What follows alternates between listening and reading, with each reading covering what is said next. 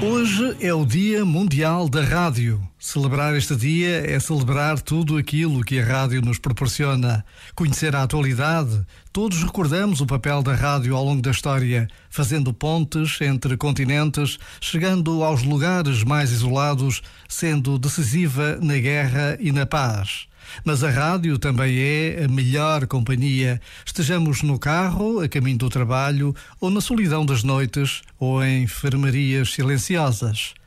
A rádio é voz, é música, mas acima de tudo é esta possibilidade de estarmos juntos.